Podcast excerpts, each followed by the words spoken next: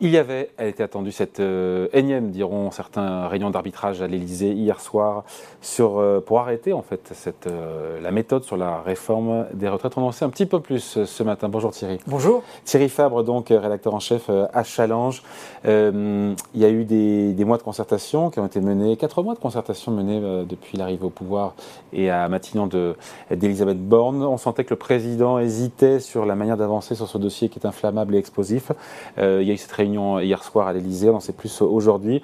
Le président Macron opte pour la prudence. Il temporise, c'est ça qui, en ressort. Hein. Alors, il temporise, on peut dire qu'il temporise, mais moi, ça me paraît assez normal qu'il choisisse cette approche-là, parce que j'ai toujours trouvé extraordinaire le projet défendu par une partie de la Macronie de passer très vite sur ce dossier. C'était totalement en opposition avec ce qu'avait promis Emmanuel Macron pendant sa campagne. Il avait dit j'ai changé, en 2022 ce sera beaucoup plus de négociations, de concertation. En fait, sur la retraite, il n'y a pas eu de concertation pour l'instant, il y a eu de, vagues discussions, mais là, euh, on n'est jamais allé dans le fond du projet avec les syndicats. Passer au PLFSS, au projet de loi de la sécurité sociale, par un amendement, c'était vraiment faire passer une réforme fondamentale quand même, la retraite, en catimini. Mm. Et euh, donc je trouve Bayrou.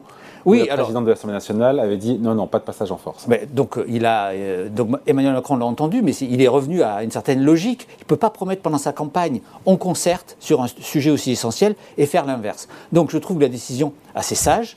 Il y a trois mois de vraie concertation sur ce sujet. Mm. Effectivement, les, macronistes savent bien que tout le monde est contre, quasiment. Donc certains se disent pourquoi discuter? Exactement. Mais tout de même, euh, on ne peut pas euh, ne, pas essayer de discuter sur un sujet aussi central que le report de l'âge légal de la retraite. Donc effectivement, si au bout de la concertation, ils se rendent compte que tout le monde est contre, bien, je pense qu'ils ils iront quand même. Mais en pouvant dire. on sait un petit peu comment ça, va se passer, puisqu'on sait parfaitement que les syndicats, à l'unisson, d'une seule voix, c'est assez rare, sont contre tout allongement, encore une fois, de euh, l'âge légal de départ à la retraite. Pendant trois mois, ça va pas à l'abri, ça a discuté, on sait comment ça va se terminer sur un désaccord. Certes, c'est pas mais au moins on aura mis. Il y a du grain à moudre d'ailleurs ou pas mais, oui, on aura mis des sujets sur la table. Et là, le, programme d'Elisabeth Borne annoncé ce matin, c'est quand même discuter sur la pénibilité et, le sujet central, c'est-à-dire qu'on voit bien que le report de l'âge légal, c'est pas la même, on n'aura pas le même impact pour tous entre un métier pénible et, un métier euh, intellectuel euh, euh, et, non manuel. Il y, a beaucoup de métiers où les, gens arrive usé à, 60 ans. Donc ce sujet, il est, à débattre et on verra bien quelles sont les propositions du gouvernement pour compenser le report de l'âge légal. Donc il y a des choses qui vont être mises sur la table. Pour convaincre qui? Pour convaincre les syndicats, pour convaincre les députés républicains, parce qu'il y aura besoin de cette majorité. Encore une fois, il y a les syndicats qui sont tous contre. Euh, le grain moudre, il est quoi Sur les, donc la pénibilité, les carrières longues, sur la, fameuse retraite à 1100 euros euh, pour les carrières complètes, c'est tout ça Exactement. C'est-à-dire la CFDT est quand même le syndicat le plus ouvert là-dessus. Mm. Effectivement, ils sont contre le report de l'âge légal a priori. Mais il a été clair, sont, ce sont, il a été clair là-dessus. Hein. Oui, mais c'est un syndicat, par définition, qui a déjà dealé. Mm. Il a dealé avec la réforme Fillon en 2003, il a dealé en 1995, il a payé le prix d'ailleurs, euh, parce qu'il y a eu une grosse contestation à cause de ça. C'est un, syndicat qui parfois, enfin souvent, dit OK, on accepte le compromis. Et, à l'époque, le compromis avait, en 2003 avait fait qu'on avait pu partir, enfin, ils avaient obtenu le, dispositif carrière longue, qui fait que certains qui ont euh, commencé à travailler très tôt peuvent partir avant 60 ans, en, échange d'un allongement de la durée de cotisation. Donc c'est un syndicat qui potentiellement peut faire un deal, et c'est pas inutile au moins de proposer et de, de, proposer au, grand jour, voilà le projet, voilà ce qu'on propose comme compensation. Et si tout le monde est contre, bon, ben, ils iront en connaissance de cause. Mm. Mais, mais, y aller sans faire ça, moi j'ai toujours trouvé ça extraordinaire. Donc il évite le passage en force, pas d'amendement, donc on l'a compris, au, budget de la sécurité sociale, qui est un casus belli pour quasiment tout le monde. Pas de projet de loi de finances de la sécurité sociale euh, R rectificatif pour le mois de janvier non plus, on mm. gagne du temps. On ne renonce pas, le président ne renonce pas à cet objectif d'avoir un texte qui soit voté prêt pour l'été 2023. Adoption avant la fin de l'hiver, d'après Elisabeth Borne ce matin, donc ça nous mène en février, ou plus tard en février. Qu'est-ce qui se passe encore une fois?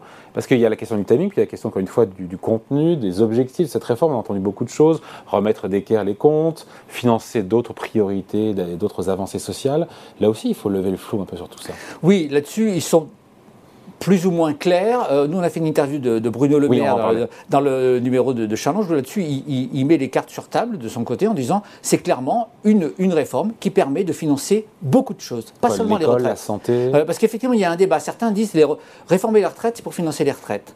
Côté le, le maire et une partie de la Macronie, c'est non, ça nous permet de faire des économies pour financer la transition énergétique, l'éducation, la défense, etc. Et, surtout, c'est pour eux la seule façon de faire des économies et de revenir un peu dans les clous budgétaires comme ils s'y sont, engagés auprès de Bruxelles. ils se rendent compte, au bout de cinq ans, que les économies prévues dans la sphère étatique, baisser le nombre de fonctionnaires, ça ne fonctionne pas. on va augmenter le nombre de fonctionnaires l'an prochain de 10 Voilà, c'est ça. Donc ils se rendent compte que par rapport aux besoins identifiés, on ne peut pas faire d'économies. Donc la seule marge de manœuvre, en fait, c'est d'augmenter euh, le, repousser l'âge légal, où là, les économies sont substantielles. Il y a beaucoup d'estimations, mais en rythme annuel, ça va de 12 à 25 milliards d'euros. Pas tout de suite. Pas tout, de suite, ah tout à fait. Non, mais c'est potentiellement. Mais si vous ça dépend des compensations qu'il y aura en face aussi. Parce Absolument. Sait bien que dans toute réforme, il y a des compensations, on l'a vécu à l'époque de Nicolas Sarkozy, euh, sur le non-remplacement d'un fonctionnaire sur deux partant à la retraite, ça nous ramène en 2007. Il y a eu beaucoup de compensations avant que la réforme soit gagnante pour l'État. Exactement, il faudra voir euh, précisément le projet de loi, mais potentiellement repousser l'âge légal comme ça s'est fait sous Nicolas Sarkozy. On a vu qu'au départ, il y a certains surcoûts, il y a euh, une hausse des dépenses de chômage, dépenses d'assurance maladie, mais à terme, ça fait beaucoup d'économies parce que ça fait plus de gens au travail, plus de gens qui cotisent, euh, et donc ça fait plus de rentrées dans les, caisses de l'État, ça fait moins de pensions à verser. C'est assez euh, indubitable. Là-dessus, il y, aura des économies, mais effectivement, tout dépend des compensations, il faudra faire les comptes, mais il faut bien avoir en tête que c'est leur seule source d'économie. C'est pour ça qu'ils s'accrochent à celle-là. Il a besoin, le président de la République, de cette réforme des retraites pour montrer qu'il a conserver sa capacité à réformer le pays, euh, pour rassurer les marchés financiers. On voit ce qui se passe, euh, on en parlera juste après avec Eric Chadet de l'Institut Montaigne sur euh, la livre sterling sur les taux britanniques, après l'annonce de baisse d'impôts massive, mhm. encore une fois non financée, et pour montrer que bah, que l'État n'est pas simplement, encore une fois, là, je reviens en France au président, un État nounou qu'on n'a pas, on est, enfin, que l'État français n'est pas simplement en mode nounou. C'est d'ailleurs votre couverture de, challenge avec ce projet de budget, une dette qui continue à s'envoler. Hein. C'est un peu Effectivement, on avait le, doute sur le projet Macron 2022, beaucoup moins réformateur, beaucoup moins disruptif que celui de 2017. Alors, et les retraites, ce sera le vrai test pour savoir si est-ce qu'Emmanuel Macron, Macron reste réformateur ou pas. On verra à la fin de l'année. Pour l'instant, il mm. entame l'assurance chômage, qui est quand même une réforme difficile qu'il va, qu'il va faire. Mm. Donc ce sera deux, deux, éléments pour juger s'il si, va au fond ou pas. Et il joue un peu son quinquennat sur les retraites, en fait, parce que c'est une, une réforme difficile, très contestée. Les Français sont contre, comme le montrent les sondages. Il aura tous les syndicats, la plupart des partis contre. Donc effectivement, s'il si, a réussi, on pourra dire que le, quinquennat euh, sera réformateur. S'il échoue, s'il la repousse, c'est toujours possible, comme euh, la précédente a été repoussée pour plein de raisons, le Covid, mais, euh, mais elle était très contestée. Donc c'est un marqueur très fort de la capacité de, Macron à continuer à réformer le pays. Oui, avec encore une fois une majorité relative à l'Assemblée, le président qui n'exclut pas une dissolution en cas de censure à l'Assemblée, motion de censure qui suivrait une adoption évidemment de cette réforme des retraites via le 49.3. C'est ce que nous dit Olivier Dussopt ce matin sur LCI. Euh, ça sert à quoi? C'est pour mettre la pression quoi, sur les députés euh, Rétif Renaissance, sur les socialistes qui ont voté la réforme Touraine il y a, de cela plus de 10 ans, sur les députés LR. C'est un risque qui serait pris pardon, d'aller euh, faire voter les Français de nouveau pour avoir une nouvelle majorité ou pas d'ailleurs sur cette question des retraites. Plus de 70% des Français y sont opposés, hein, depuis toujours. Hein. Oui, il met un peu les cartes sur table. Il a dit si il y a une motion de censure votée, dissolution. c'est ça paraît un peu inéluctable. C'est-à-dire à partir du moment où le gouvernement est, euh, discrédité, en tout cas, et, à cette le 43 ne permettra pas de faire passer ce texte budgétaire? Alors si, le 40, non, mais c'est deux choses différentes. Avec le 49.3, on peut faire passer ce texte, euh, ce texte budgétaire sur les retraites. Euh, soit c'est intégré dans le, oui, intégré ou pas dans le PLFSS. De toute façon, il y a le, le 49.3 qui permet de faire passer le projet de loi de budget et un autre texte dans une, euh, dans une session parlementaire. Ce qu'il a voulu dire pour la dissolution, c'est le fait que s'il y a une motion de censure, c'est autre chose. Il faudrait qu'une motion de censure soit votée par, la, par, la, majorité, et donc il faudrait que le, RN et la NUPES s'allient contre le gouvernement. Là, sa décision, ce serait de dissoudre mais ça paraît presque naturel, c'est-à-dire que partir du moment où il y a le, euh, on est rejeté par l'Assemblée, il faut demander au peuple français si effectivement il veut une nouvelle majorité. avec tous les aléas et tous les risques que ça Ah, mais bien sûr. Mais je pense que les souvenirs d'ailleurs de dissolutions récentes, il n'y en a pas eu beaucoup, mais ce n'ont pas laissé de bons souvenirs. Ah, mais non, celle de Jacques Chirac était totalement catastrophique. Donc, euh, effectivement, quand on. Une, une dissolution comme ça, serait extrêmement risquée. Mais enfin, on en est quand même assez loin. Il faut d'abord qu'il y ait une motion de censure qui soit votée. Bon, euh, la couverture, on va la voir du magazine Challenge qui sort euh, aujourd'hui sur l'état nounou. C'est dans le cadre du budget, encore une fois, et de... Mais c'est normal en même temps, il y a un ralentissement économique qui est très très fort, il y a beaucoup d'incertitudes, il faut, il faut protéger les Français, d'autres pays le font aussi. Hein. Alors justement, on a un peu insisté dans cette couverture pour euh, dire aux Français, écoutez, regardez, vous êtes quand même pas mal protégés. Souvent, on a, on a tendance à se plaindre en France.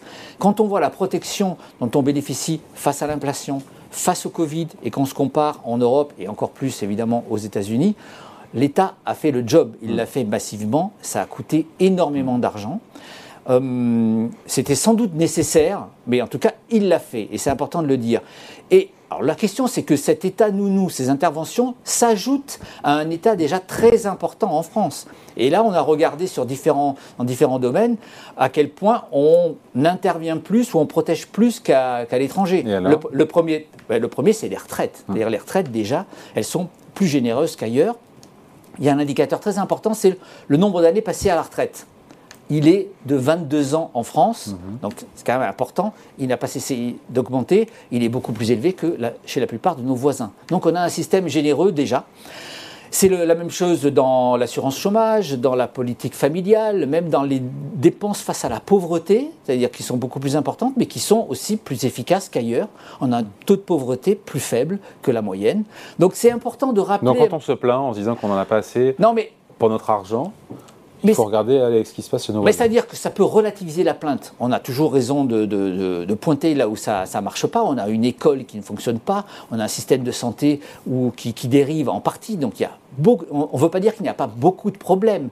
Mais simplement, globalement, on a un État très protecteur qui, dépense beaucoup. Et ça, Au prix d'un endettement et d'une pression fiscale très importante, notamment sur les entreprises. Ça nous ramène au premier sujet, c'est-à-dire qu'à un moment donné, il faut quand même poser la question du financement de, cet État nounou. Et, euh, ça, et, donc la, conclusion, c'est qu'il faut euh, continuer à faire, il faut sans doute faire des réformes pour limiter le coût pour au moins revenir rétablir les finances publiques, parce que la question c'est de, financer tout cela. Euh, mais c'est important de, rappeler ça aux, aux, Français à quel point notre État dépense plus que la moyenne pour mieux protéger. Alors parfois, ces dépenses, elles peuvent être inefficaces. Dans à l'école par exemple, on dépense plus, mais avec des résultats qui sont en pleine dégradation. Donc dépenser plus n'est pas toujours plus efficace, mais parfois ça protège. On a vu face au pouvoir d'achat, enfin euh, face à l'inflation, rappelons qu'on est le pays avec l'inflation la plus faible d'Europe qu'on a monétisé, enfin qu'on a foutu dans, dans, la dette française, dans la dette publique. Hein. C'est ça. Donc voilà, il y a toujours un coût quelque part. Mais il, faut quand même que les Français se rendent hein. compte que s'ils étaient estoniens, ils seraient à 20 ou 25 d'inflation oui, enfin, par an. Ils seraient sur plus proche de 10 par rapport, euh, si on se compare par rapport aux autres. Oui, c'est ça. En Allemagne, ils sont au-dessus de, de, 10, en Angleterre, 10. on serait pas mais... on serait sûrement à 9 ou à 10, effectivement, en termes d'inflation. C'est ça. Donc euh, ça, c'est bien d'en prendre conscience. Ça ne... et, et souvent, on a fait un papier un petit peu plus sociologique sur les Français, un peu plus sur les sondages. On, se dit malheureux, on est, très défiant vis-à-vis de, notre État. Tout va mal en France, mais en fait, quand on connaît les Français sur leur situation personnelle, ben, ils sont finalement assez heureux. C'est toujours un vieux paradoxe. C'est le français un peu râleur sur, la, société qui fonctionne mal, mais après, sur sa vie quotidienne, finalement, il se trouve pas si malheureux. C'est notre paradoxe. Allez, merci beaucoup. Explication signée Thierry Fabre, acteur en chef à Challenge et le nouveau magazine. L'hebdo est à retrouver, évidemment, dès aujourd'hui dans les kiosques avec cette couverture sur l'état nounou. Merci beaucoup. Merci beaucoup. Bye.